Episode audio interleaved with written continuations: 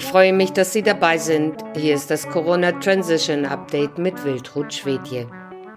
Der italienische Erzbischof Carlo Maria Vigano war einer der ersten, der im April 2020 davor warnte, dass die Covid-19-Pandemie nur ein Vorwand ist, um eine Weltregierung zu errichten, die sich jeder Kontrolle entzieht unveräußerliche Rechte der Bürger verletzt und deren Grundfreiheiten unverhältnismäßig und ungerechtfertigt einschränkt, einschließlich des Rechts auf Religionsfreiheit, freie Meinungsäußerung und Bewegungsfreiheit.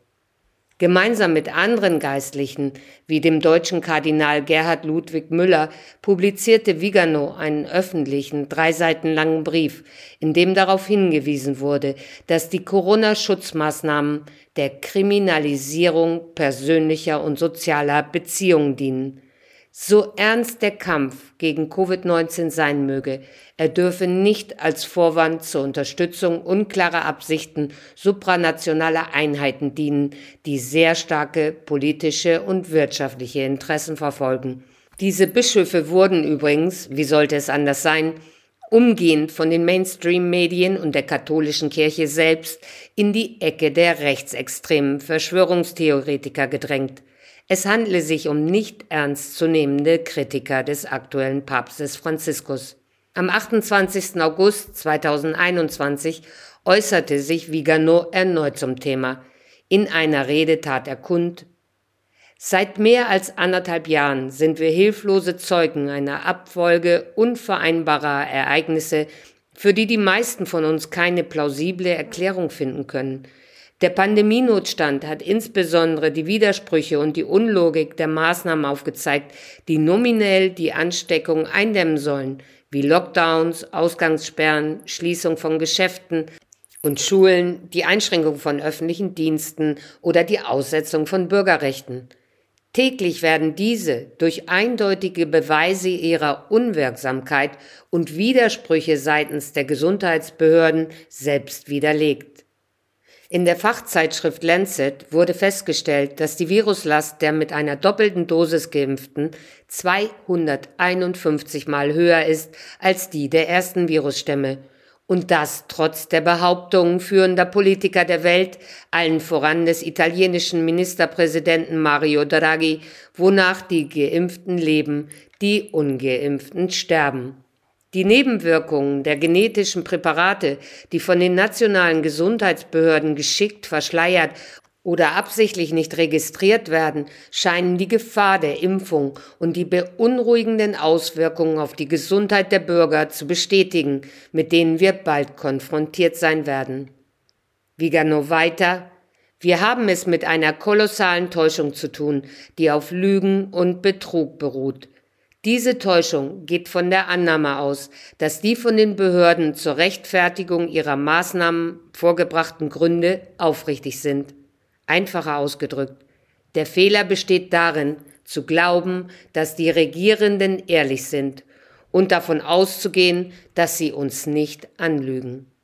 Deshalb finden wir immer wieder mehr oder weniger plausible Rechtfertigungen, nur um nicht zugeben zu müssen, dass wir Gegenstand einer bis ins kleinste Detail geplanten Verschwörung sind.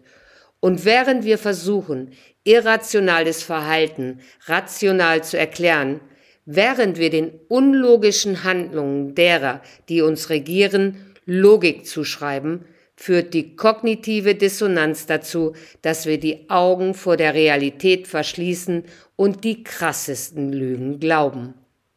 Und der Erzbischof wies auch darauf hin, dass die Einführung einer neuen Weltordnung von einer skrupellosen Machtelite seit Jahrzehnten geplant wurde. Was sich seit anderthalb Jahren abspielt, wurde von den Machern des Great Reset selbst bis ins kleinste Detail angekündigt. Genauso wie sie uns die Schritte, die unternommen werden sollten, auch mitteilten. Am 17. Februar 1950 sagte der bekannte Bankier James Warburg vor dem Senat der Vereinigten Staaten, wir werden eine Weltregierung haben, ob es ihnen gefällt oder nicht. Die einzige Frage, die sich stellt, ist, ob diese Weltregierung im Konsens oder mit Gewalt errichtet werden wird. Vier Jahre später wurde die Bilderberg-Gruppe ins Leben gerufen, zu deren Mitgliedern unter anderem der italienische Geschäftsmann Gianni Agnelli, Henry Kissinger, Mario Monti und der derzeitige italienische Ministerpräsident Mario Draghi zählen. Im Jahr 1991 schrieb David Rockefeller, die Welt ist bereit für eine Weltregierung, die supranationale Souveränität einer intellektuellen Elite und von Weltbankern ist der in den vergangenen Jahrhunderten praktizierten nationalen Selbstbestimmung sicherlich vorzuziehen. Er fügte hinzu, wir stehen an der Schwelle eines globalen Wandels. Alles, was wir brauchen, ist die richtige globale Krise und die Nationen werden die neue Weltordnung akzeptieren. Heute können wir feststellen, dass diese Krise des Rechts mit dem Pandemienotfall und mit dem Schritt für Schritt zusammenfällt, der schon 2010 in einem Dokument der Rockefeller Foundation skizziert wird. Dieses heißt Szenarien für die Zukunft von Technologie und internationaler Entwicklung. Und in ihm werden die Ereignisse, die wir jetzt erleben, bereits angekündigt. Diesen und viele weitere Artikel finden Sie auf unserer Website www.corona-transition.org.